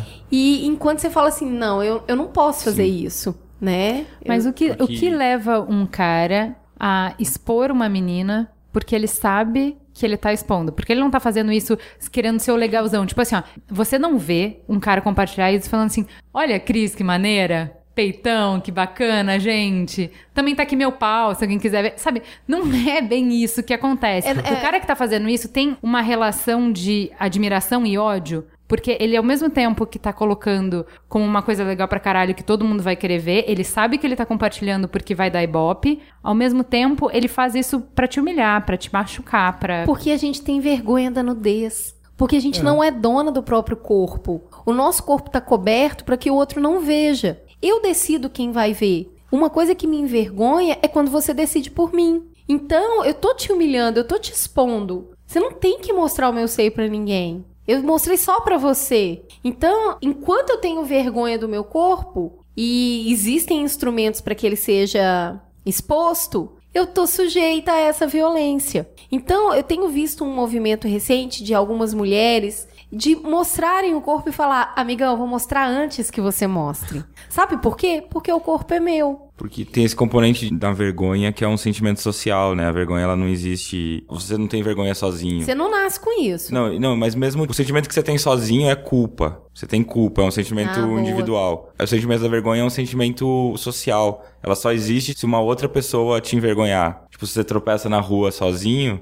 Não, e ninguém vê, você não tem vergonha. Se alguém vê, você tem vergonha. Então Sim, ela, toda razão. você pode ter, você pode até ter vergonha, mas pela possibilidade de que alguém possa ter te visto. Ele tem esse componente completamente social. Então a vergonha só existe como forma de controle social. É as- exatamente assim que entra o, o- a vingança, né? O termo vingança. Porque se, se você sabe que a pessoa não queria estar naquele momento. Essa é a grande questão, né? Porque, Mas lá, assim, que 2015 recibo você tá passando? Porque tudo que você faz tá colocando uma descrição de você pras pessoas. Que mensagem você quer passar quando você expõe uma pessoa que confiou em você? Porque assim, eu não tô falando com relação a ela, beleza, você queimou ela, você ficou grandão. Mas o que, que as pessoas pensam de você quando você faz isso? Você é, É. o legalzão? Você é o puta, esse cara aí foda. Precisaria entender direito como é que funciona esses casos da lista de- da periferia, por exemplo. Como é que essa é a relação, como é que esse rapaz é aceito ali entre a molecada, assim. Eu não sei Eu, exatamente eu, eu como ele diria é. que eu acho que, tipo, a pessoa é aceita como o cara que tá procurando a mulher certa. E isso é meio aceito em uns círculos. Ele é um Ah, mas- conhecedor. Não, é, ele, tipo, é aceito que o cara seja um cuzão com mulher. É, tem- E as Porque mulheres não podem não ser cuzão de mereceu, volta. Ela que não entendeu? mereceu. É, entra, entra Entendi. naquele mesmo círculo, assim. Se ela não tivesse se dado o limite, se ela, enfim. É, de- de a culpa novo- novamente é da mulher, assim. De novo, usando a rede social da praça lá do, do interior do Paraná de exemplo, o cara que comia todo mundo no colégio, na cidadezinha, ele era o cara massa. As minas queriam pegar ele. E a mina que dava pra todo mundo, não, tipo. Eles não É, eram um casal, aí- não formavam aí- um par, tipo. O garanhão e a puta do não filme. ficam juntos. Não era o final do filme. Não é o rei e a rainha do baile, né? Não. Aí a gente passa pro segundo momento, que é entender assim: esse cara só consegue ser o bonzão porque existe um reforço de todos nós pra esse cara. né? Então, aí um exemplo que eu acho bacana é o seguinte: vocês que são meninos estão aqui, vocês podem falar pra mim e não me deixar mentindo sozinha. Vocês receberam alguma foto da Jennifer Lawrence, da Carolina Dickman, de qualquer mulher, foto vazada ou foto não autorizada pelo WhatsApp? Pelo WhatsApp, não. Na época do estouro da boiada da Carolina Dickman, eu tava na redação, inclusive. Então, essas coisas, quando estouram, estouram de uma forma. Eu trabalhava já no, no andar de masculinas, na época na Alfa.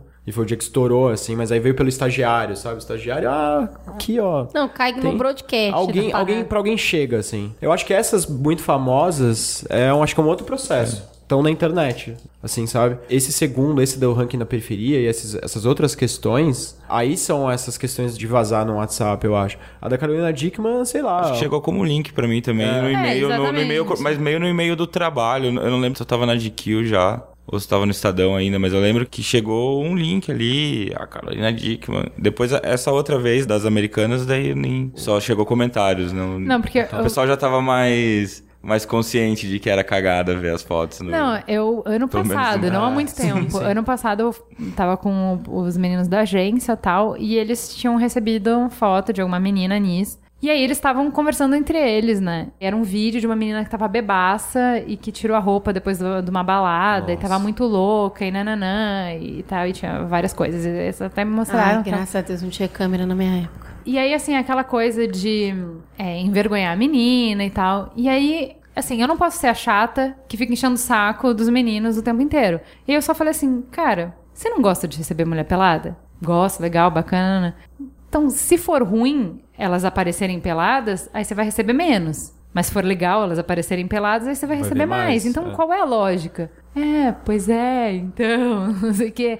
Então, assim, eu acho engraçado que, assim, por exemplo, o amigo que, num grupo de WhatsApp, mandar uma foto de uma criança de pedofilia, ele é o imbecil. Ele pode ser bloqueado, pode até perder o círculo de amigos, porque não é socialmente aceito pedofilia. Agora, o amigo que no WhatsApp mandar uma foto que não foi autorizada, uma foto de uma pessoa em um momento que ela não sabe que foi tirada ou que ela tirou pra uma pessoa e caiu na rede, enfim, qualquer coisa dessa, desse tipo, se ele mandar pro WhatsApp, ele é o rei, ele é o legalzão, ele é o esperto, né? Ele é o provedor de conteúdo bacana. Então assim, existe também um reforço social para isso, né? Sim. Eu acho que, inclusive, tem uma grande parte. Grande parte, tô falando assim, né, da minha cabeça, mas eu vejo que tem muita gente que. Caras que se importam mais com os amigos do que com o namorado ou com outras mulheres. Que é um, um caso clássico, sei lá, tipo, o cara que só tem uma namorada porque. Porque precisa ter um sexo garantido ali. E ó, socialmente precisa ter uma namorada, mas ele gosta mesmo de sair com os brother.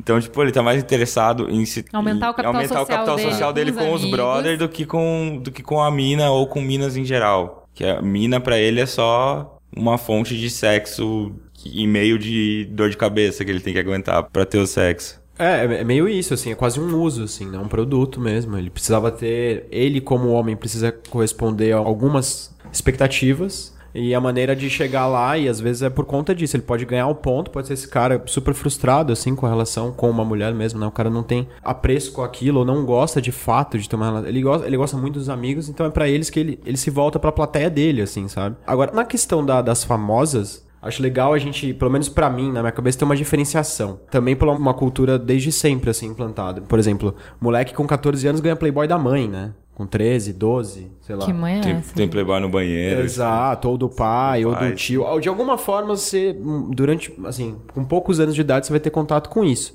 E essa questão das famosas, por exemplo, do The Fappening, do, do caso das celebridades americanas e tudo mais, do cinema e da TV, tem um pouco disso do troféu. Se a Playboy não chega mais lá, o cara da internet chegou, velho. Aquele, aquele moleque do Wisconsin que, não, que só dá tiro enviado na neve e não faz mais nada da vida, chegou lá, conseguiu entrar no iCloud e hackeou tudo, assim. Então tem uma questão meio de troféu, assim. Esse cara, pra ele, na cabeça dele, eu não sei se. Mas ele não é nada sozinho, cara. Ele não é nada Ah, sozinho. sim, ele sim, depende claro. de todas as pessoas Sim. que clicaram pra ver. Então, o que eu tô falando é o seguinte: é muito fácil. Depende de público, claro. A gente, quando a gente vai criticar, a gente fala, puta, vamos criar leis pra impedir isso. Vamos criar leis, criar leis. E o que eu tô falando é o seguinte: só existe isso porque existe uma cultura que dá o joinha. Sim. Porque vai você fazer isso com uma criança de 7 anos? Você é execrado da sociedade. Não existe sanção social pro revenge porn, não existe sanção social para você expor uma pessoa com uma foto que ela não autorizou. Não existe, pelo contrário.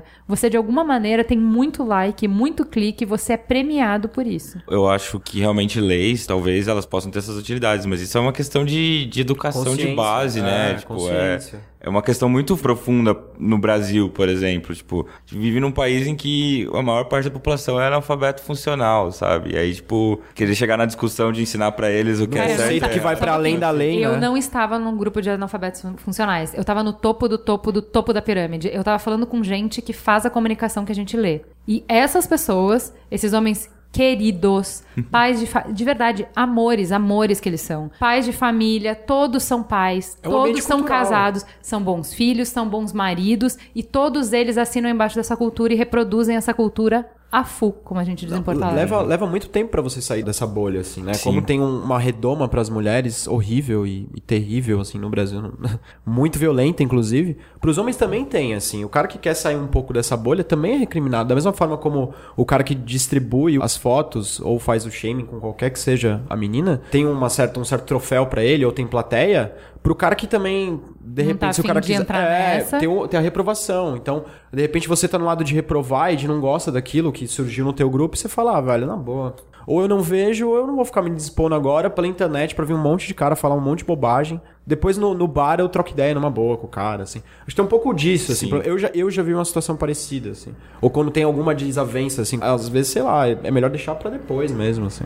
Não vai alimentar, porque vai virar uma discussão X, Y, Z, que não vai dar em nada, assim, também. É, mas é que, o- que eu acho que a gente tem que sair é disso, sabe? Porque quando você leva a discussão pra tipo, puta, a galera é meio ignorante, então precisamos melhorar a educação. Não, não, não. Vamos primeiro fazer o, o dever de casa e falar assim, na galera que tá super bem educada, que tá super consciente, que sabe um monte de coisa, que vai ler os filósofos e blá, blá, blá, blá, blá, blá, blá, estão fazendo a mesma coisa. Então eu É, mas não, vejo deviam, a diferença. né? Não deviam, tá? É, aí no, no não deviam, aí a gente passa para o próximo ponto que é qual é a consequência de se viver, de se reforçar essa cultura e de se viver nessa cultura? Porque assim, eu acho que vai além do não faz isso porque é ruim pra ela, não machuca o coleguinha, sabe? Não faz pros outros o que você não quer que faça com você. Na minha cabeça vai além disso. O ônus de você reforçar essa cultura, você não pensa na hora que tá fazendo, né? Você vai na onda, vai com todo mundo, repete tudo que você sempre ouviu dizer, reproduz o comportamento da pracinha da igreja lá da tua cidade natal aqui, hoje, agora. Você já mudou milhares de coisas, mas você não muda isso, você continua reproduzindo. Qual é a conta que você paga? Que, que vocês acham disso? a culpa ela fica mais particular, assim, né? Não sei, eu não, não vejo debatendo sobre isso assim com amigos. Nossa, eu fico triste. É complicado, assim, eu nunca vivi esse momento de algum amigo que chega assim, ó, aconteceu tal, tal fulana, blá, blá, blá. Quando aparece é uma coisa muito longe, assim, desumana, sabe?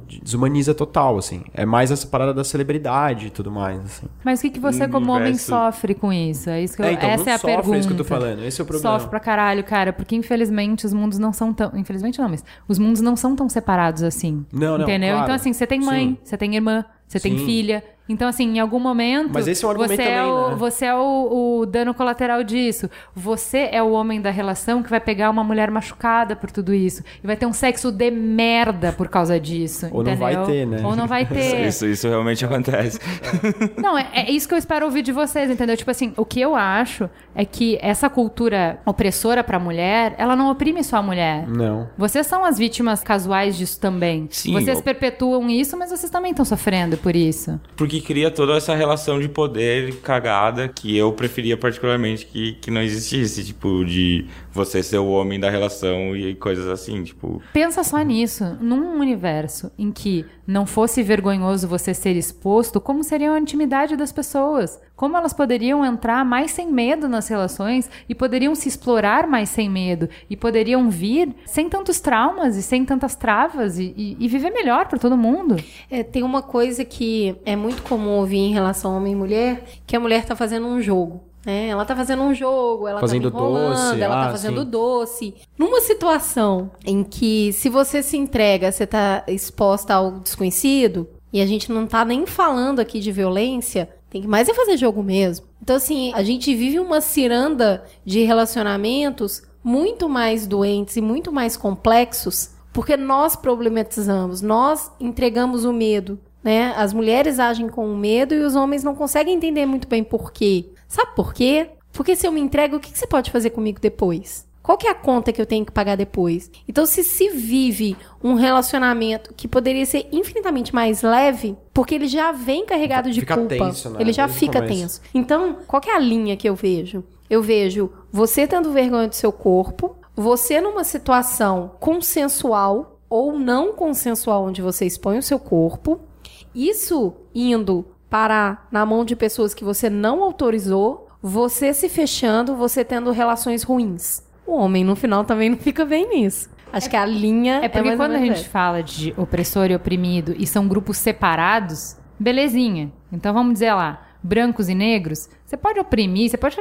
O cara tá lá. Mas quando é homem e mulher, eles não existe um sem o outro. Você veio de uma mulher, você vai ter uma mulher, você tem uma mulher do seu lado, você quer dividir sua vida com uma mulher. Então, quando você polui o ambiente em que a mulher vive, cara, você tá poluindo o seu. Eu acho que pra muita gente, como a gente já falou antes, que não se importam tanto com o que a mulher tá pensando ou sentindo, isso não faz diferença nenhuma, porque o que ele quer é mesmo é esse tipo de troféu. relação cagada, um troféu, alguma coisa. Fala aquela frase que você falou no início do programa. Eu falo, tem uma boa parte dos homens que não gostam de mulher, é isso, eles não gostam, eles gostam de buceta e de, de fazer um sexo ali, tipo, e daí eles Não, não, estão respeita realmente, como, eles não como respeitam. conversa, como um Não ser quer ter um completo. relacionamento é. humano. Não quer, você É, não quer ser amigo dela e Justamente. conversar, tipo, o cara só quer ter um troféu ali É. pra... Meninas, aprendam a diferenciar. Aprendam, aprendam, pelo amor de Deus, aprendam a diferenciar. Aprendam a olhar para um homem e entender quando ele não gosta de mulher. Aprendam. A buceta só tem um problema que ela vem com o resto do corpo inteiro, né? Sim, sempre tem, é esse tipo de piada, É isso, rola, é, rola piada é- rodo, tipo... Sim, é tipo, o problema é, é o que Ele vem em quer volta. se que vem em relacionar com os amigos, Não, que mas você- quer ter o sexo. Sim. É que você não, não paga uma puta pra dar pra você, você paga Tem uma puta um- pra ela ir embora. Tem um... Ah, é Jack Nicholson isso, né? E isso vira, vira Sim. camiseta, enfim. Tem uma cultura ainda muito bizarra. assim. Eu, uma vez eu tava pensando sobre esse tema do homem que não gosta da mulher e eu tava dando uma pesquisada na internet e eu descobri que existe um termo que é heterossocial e homossocial. Que é pra descrever as pessoas que gostam mais de estar presente de pessoas do sexo oposto ou do mesmo sexo. Então, na minha teoria básica aqui, é que tem Que muito. Que eu acabei de formular, que tem muitos homens são homossociais, digamos assim. Eles preferem estar na companhia de outros homens, mas eles não são homossexuais, eles querem fazer sexo com mulher. Isso, dá pra entrar em milhões de discussões, de trava, sei lá o quê. Mas, enfim, É, E colocarmos isso- assim. Esse tipo de, de conceito, assim, que eu não sabia que existia, mas é bastante interessante, é, é legal ver o quanto ele tá impregnado na cultura popular mesmo, assim, né? É a questão do, do cara que não tem o menor problema com as namoradas. Por exemplo, eu tenho um amigo, alguns amigos, que não tem o menor problema com a namorada, com as namoradas super, assim, sabe? Mas o cara solta aquela piada, tipo, ai, puta, vou ver o jogo, vou dar um, vou dar um Pelé nela, não sei o quê. Aí um, um belo dia você fala, mas, cara, que Pelé você vai dar se ela podia estar aqui, primeiro dos- das coisas, que não vai mudar nada. Sim. A segunda das coisas é por que, que você tem que ficar botando essa questão, assim. E acho que entra muito nisso, assim. Sim. O cara quer reforçar aquele, cara, eu gosto muito de vocês, sabe? É, eu, eu, eu, eu reparei nisso, comecei a pensar uma vez que encontrei um amigo na rua tomando uma cerveja. Eu falei, aí, como é que tá? Dele, ah, a patroa foi viajar, agora tô livre, né? Tipo, mano, por que, que você tem uma namorada então, tá ligado? Tipo, se você fica esperando a hora que ela viaja pra você ficar livre, então não tem uma, Uma namorada. dica, você não gosta desse ser humano. Uma dica, só uma É. dica, você não gosta desse ser humano. Um segredo, você não é obrigado. É, é o que eu ia falar. Segredinho, cara. Você Parte não é 3, você tá sendo idiota e filha da puta, né? Eu acho que alguns homens precisam descobrir que algumas mulheres também não querem relacionamentos. Eles podem só fazer sexo. Sim, sim. O que é bem legal, inclusive. Exato. Mas aí, de não novo, dá pra você ter uma namorada só pra reclamar dela. É muito velho isso. É, Gente, mas é isso- justamente. isso que eu volto É reprodução social, É, mas assim. aí que eu volto do preço da cultura. Porque sim precisa, Cris. Nessa cultura que a gente reforça, você precisa depositar lá o ônus de ter sexo, que é ter uma namorada e fazer esse papel social chato, família, blá, blá, blá, porque nessa cultura toda, já que sexo é tão vergonhoso, Nana, você tem que se dispor a ser o suporte social dela, ser o namorado pra poder ter sexo. Agora, se é todo mundo nu se querendo, se tá tudo bem, se tá tudo certo, se sexo é uma coisa livre, teu corpo, tuas regras, essa pataquada de feminista toda, você realmente não precisa de namorada pra ter sexo. Porque as mulheres podem ter sexo quando elas quiserem, com quem elas quiserem, isso não é vergonha nenhuma. Se E você vai namorar quando quer, quanto tempo quiser, não precisa casar, se com casar quem separa, quiser, enfim. é, com quem quiser. Então Muito aí fluido. você, homem, você sabe que uma mulher tá com você por você. Não porque ela precisa ter filho, não porque ela precisa casar pra dar satisfação pra ninguém. Ela tá com você porque ela realmente tá afim de você. Não é bem melhor? Sim, com certeza. Dúvida. Mais mulher disponível, mais sexo fácil, livre. É, os relacionamentos que você tiver, você tem certeza que elas estão com você porque Sim. elas querem. Não é melhor pra todo mundo? Claro. Sempre É. distensionado, Pois né? Esse clima tenso de medo, esse círculo do. Primeiro, a mulher não pode ficar nua. Segundo, ela não pode trepar. Terceiro, ela tem que esperar em algumas, algumas partes da nossa sociedade. É isso, não tem que esperar pra casar, pra trepar, um monte de coisa assim. Isso não pode dar numa coisa boa, assim. Você tá reprimindo, reprimindo, reprimindo, reprimindo. Vai dar onde?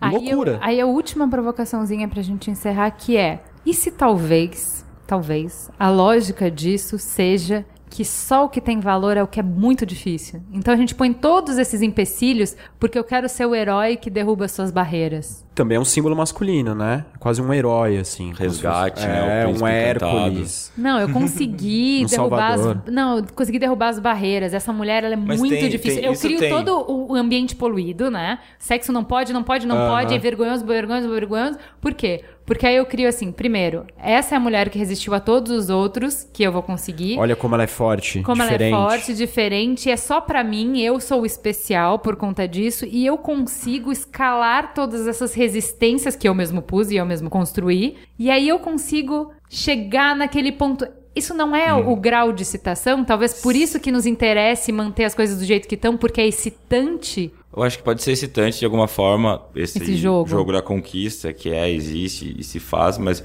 por outro lado, pensando agora, também existe uma questão de autopreservação, digamos assim, do cara, que ele vai pegar a mulher difícil porque ele acha que vai ser mais difícil ele ser traído. Outro tomar pra Sim. dele. Ela foi difícil de dar pra mim, vai ser A difícil de mulher dar pra todo fácil, mundo. o cara vai me deu, dá pra todo mundo, vai me trair a rodo. E também a construção social, né? Também do é uma coisa corno, que se- né? Porque se mulher não pode ser Isso. puta, homem, também não pode, ser corno, né, sim. gente? Por favor. Então, uma mulher que não sai dando por aí, a mulher que não é fácil, teoricamente, né? A, a chance de você virar corno é menor. Na minha cabeça é justamente o contrário, né? Ela vai, tem as suas Sim, experiências e claro. quando ela de fato resolver casar ou namorar ou enfim, ela tá contente com aquilo, porque afinal Não. ela tem experiência pra O que tanto. acontece é uma, uma verdade universal é a seguinte: se a mulher quiser dar, ela vai dar. Não, mas isso Mesmo é... que- É, Como é que é? Água morra abaixo, fogo morra acima, e mulher quando quer dar, ninguém segura. É o seguinte, o cara pode até querer comer e às vezes não conseguir, mas se a mulher quiser dar, ela vai dar. Eu tinha um professor que a gente fala, puta, mas esse trabalho é muito difícil, não sei se...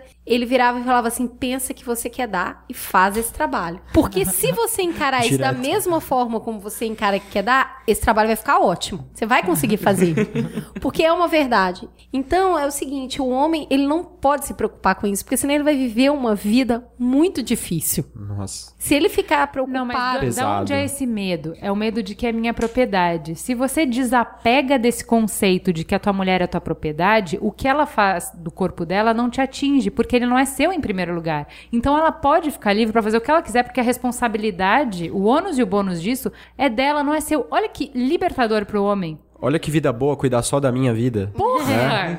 Não é bom? Porra! não, assim, ó, a minha bom. moral e o meu valor não anda nas pernas de outra pessoa. Mais especificamente no meio das pernas de outra pessoa que eu não tô olhando o tempo inteiro. Então pensa o seguinte: se eu vou ser corno, se eu não vou ser, se eu vou ser frouxo, se eu vou ser fraco, não depende de outro, depende de mim. Não é melhor a vida assim? Claro. Eu acho que o raciocínio vem muito disso, do homem não se sentir capaz o suficiente de entender que ele não precisa dominar para ser amado. Né? Como o homem é criado muito nessa cultura do você cuida, aquilo é seu, você protege, você faz. E aí ele falha miseravelmente, eu acredito, quando ele percebe que ele não cuidou o suficiente. Ele não foi bom o É, a questão do suficiente. corno tá um pouco aí também, né? Né? Que aí entra, ah, então você não tá comendo ela direito. E é por isso que ela buscou Nunca em nenhum momento é a vontade da mulher, né? Engraçado, né? Não. Ou você não cuidou o suficiente, ou você não trepava bem o suficiente. Todo é sempre nesse caso assim, cara, Ela não pode ser a gente. né? ela, Ela não pode é só pensar um por ela, né? Mas, é, mas é o que foi dito antes também, que é difícil você quebrar essa lógica, mesmo tipo, como, como homem, você sair de dentro Ah. disso, da lógica do provedor, do. Ou até do vai comer, você tava falando, né? Se a mulher quiser dar, ela, ela consegue. Mas isso também é uma prisãozinha, sabe? Porque o cara também, Claro, se, ele se ela quiser, comer. ele vai ter que comer, Deus. senão ele É, vai não, é, doente, né? esse pressuposto Esse só acontece por é, isso. É, é muito Porque o maluco, cara assim. também não pode negar. É, esse é a reversal russa, acho que é o único caso da É. reversal russa. assim. Aí o que eu percebo quando eu puxo esse fio é esse momento que esse cara falha, né, na cabeça dele, é o momento onde ele pode humilhá-la. Eu nunca vi um cara expor foto da namorada que ele tá atualmente. Ele expõe só da ex, ou, Ou que daquela... ele traiu. Ou que ele... Tra... É, Ou que ele traiu. Eu traí minha mulher, troquei ela por cinco outras. É, ele não tá mais quieta. com ela. Ele nunca vai fazer isso enquanto ele está com ela. Então é sempre uma revolta em cima do que se perdeu, do que se quebrou. E é aí que ele prova que, na verdade, ela que não merecia ele. Porque vê só, vê isso. É a- a- o texto do início que a Juliana colocou. Na verdade, eu não saio por baixo, né? Porque Não. você me largou, sei lá, eu sou corno, mas veja aqui, você é puta. É. É, ele muda a conversa, né? Ele sabe que ele vai ser menos alvo que a mulher sempre. Então, se ele humilha a mulher, a culpa é dela, beleza, vamos falar dela agora. Eu passei.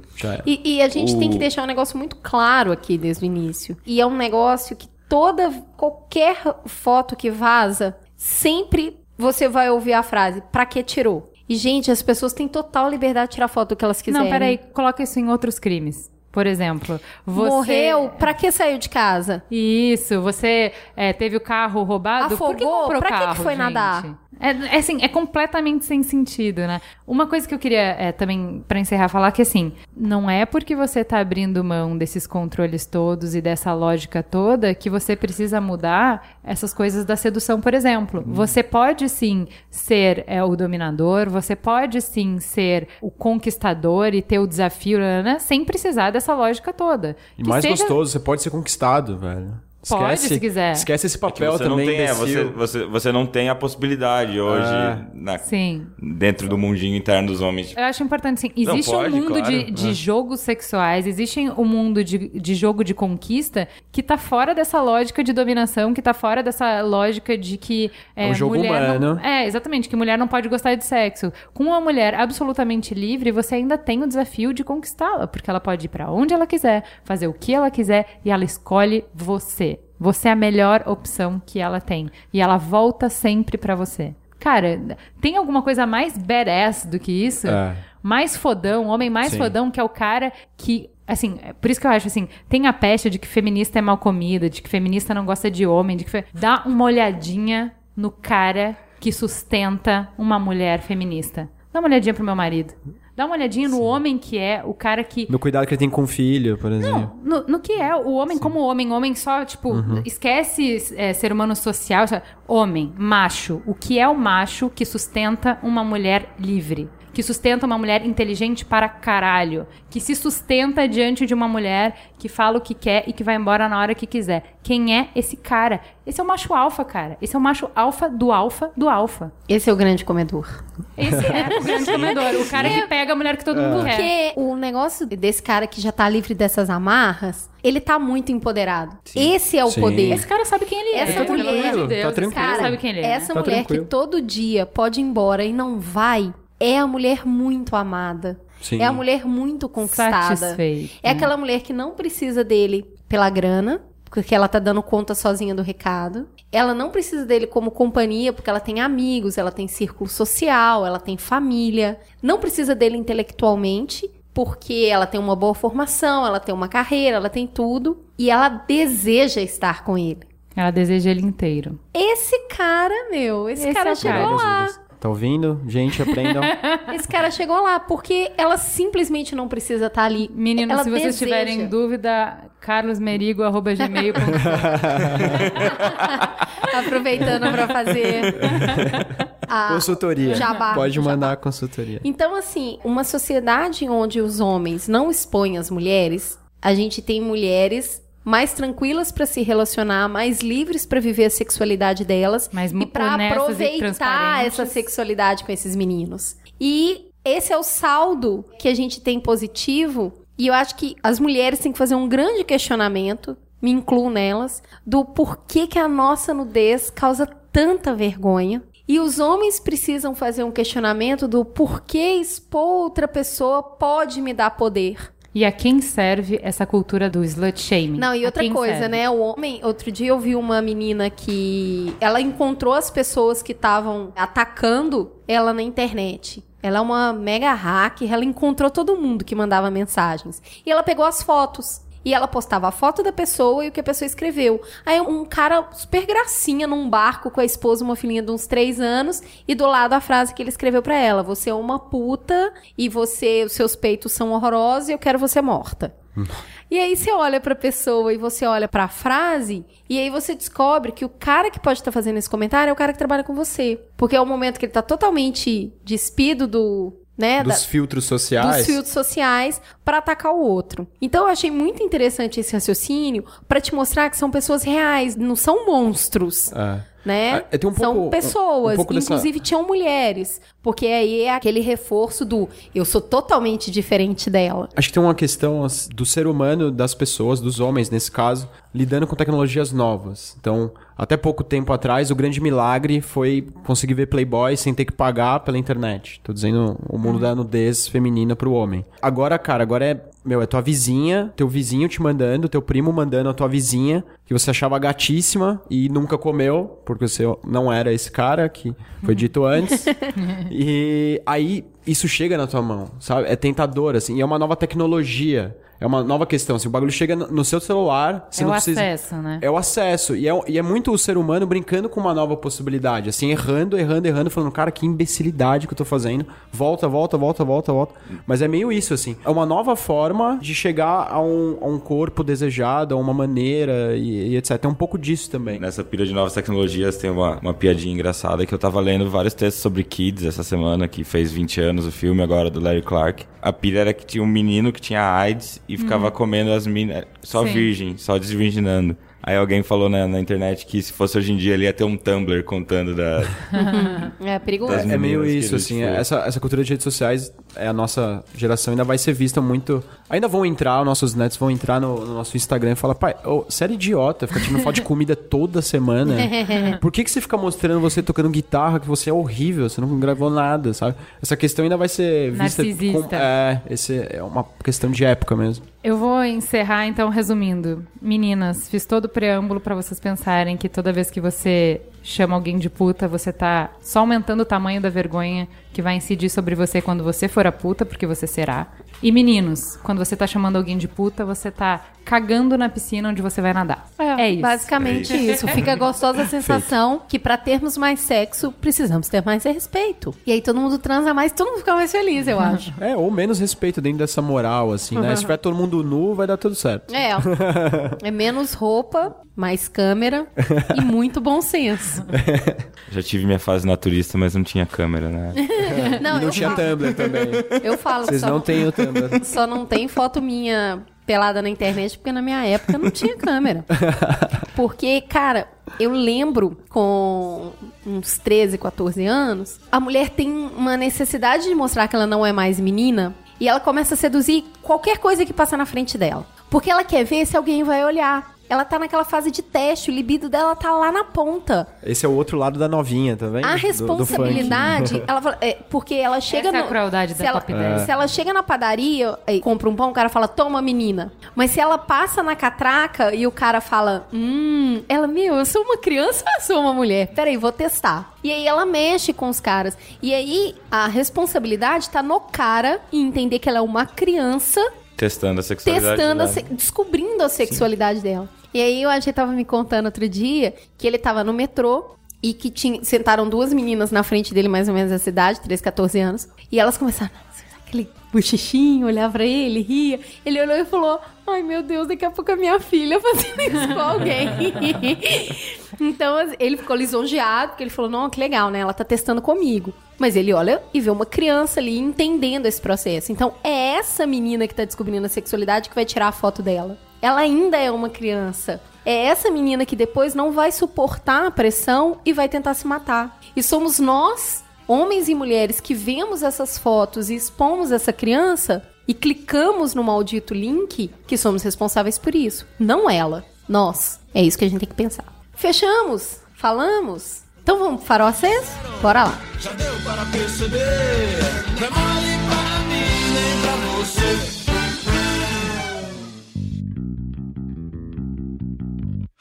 Queridos ouvintes, antes de entrar no farol aceso, eu queria fazer um disclaimer que nós estamos tomando champanhe.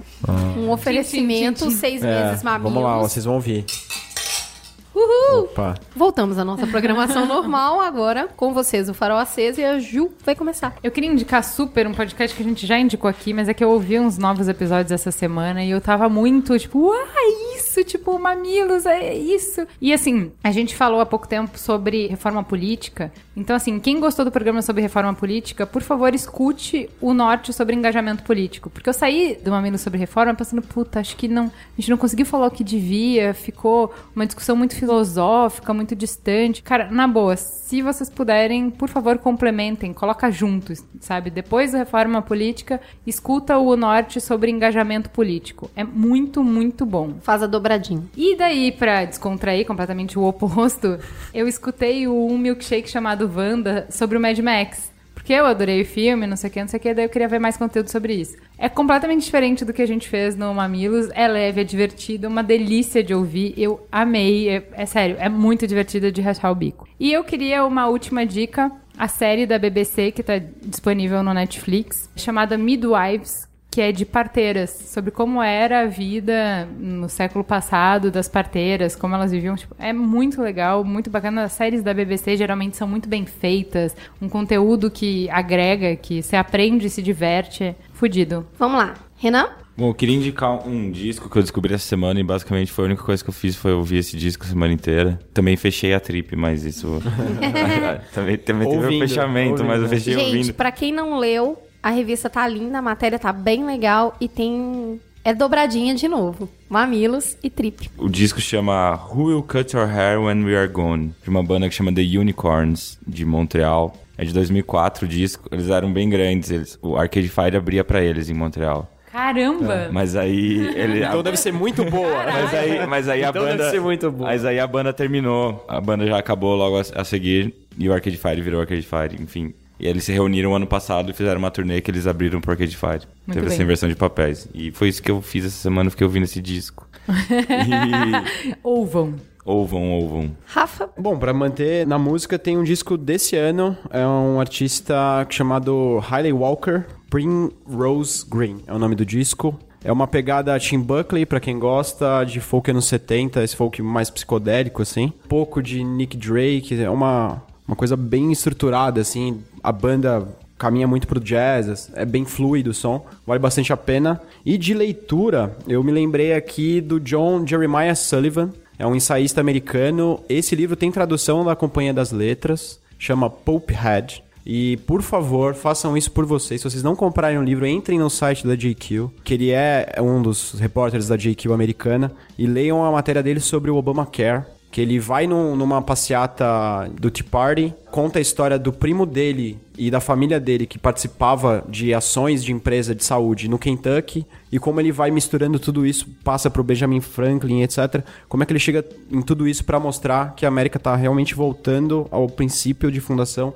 onde as coisas eram sociais, eram divididas entre as pessoas. É um texto fabuloso, assim. Leiam. Muito bom, vai estar linkado na pauta. Cris? Então, eu quero continuar na pauta hoje, porque quando eu, eu citei aqui falando de ser a dona do próprio corpo, se empoderar dessa reflexão e mostrar isso com beleza, é feito pelo nosso amigo Pedrinho Fonseca de Ah, forma maravilhosa no ensaio a olho nu. Então eu recomendo e eu sempre vou lá olhar, porque eu acho carregado de significado. E os textos? Os textos, tá, uma poesia à parte. Mas aquelas mulheres são as protagonistas. Elas evidenciam o controle da situação e elas mostram a beleza e a delicadeza do corpo feminino de uma mulher que sabe onde está e o poder que ela tem. Então, a olho nu tá aí pra deleitar os olhos e as consciências. É isso aí, obrigada, gente. Meninos, muito obrigada. Obrigado a vocês também. Ouvintes, beijo no coração. Bye! Até semana que vem.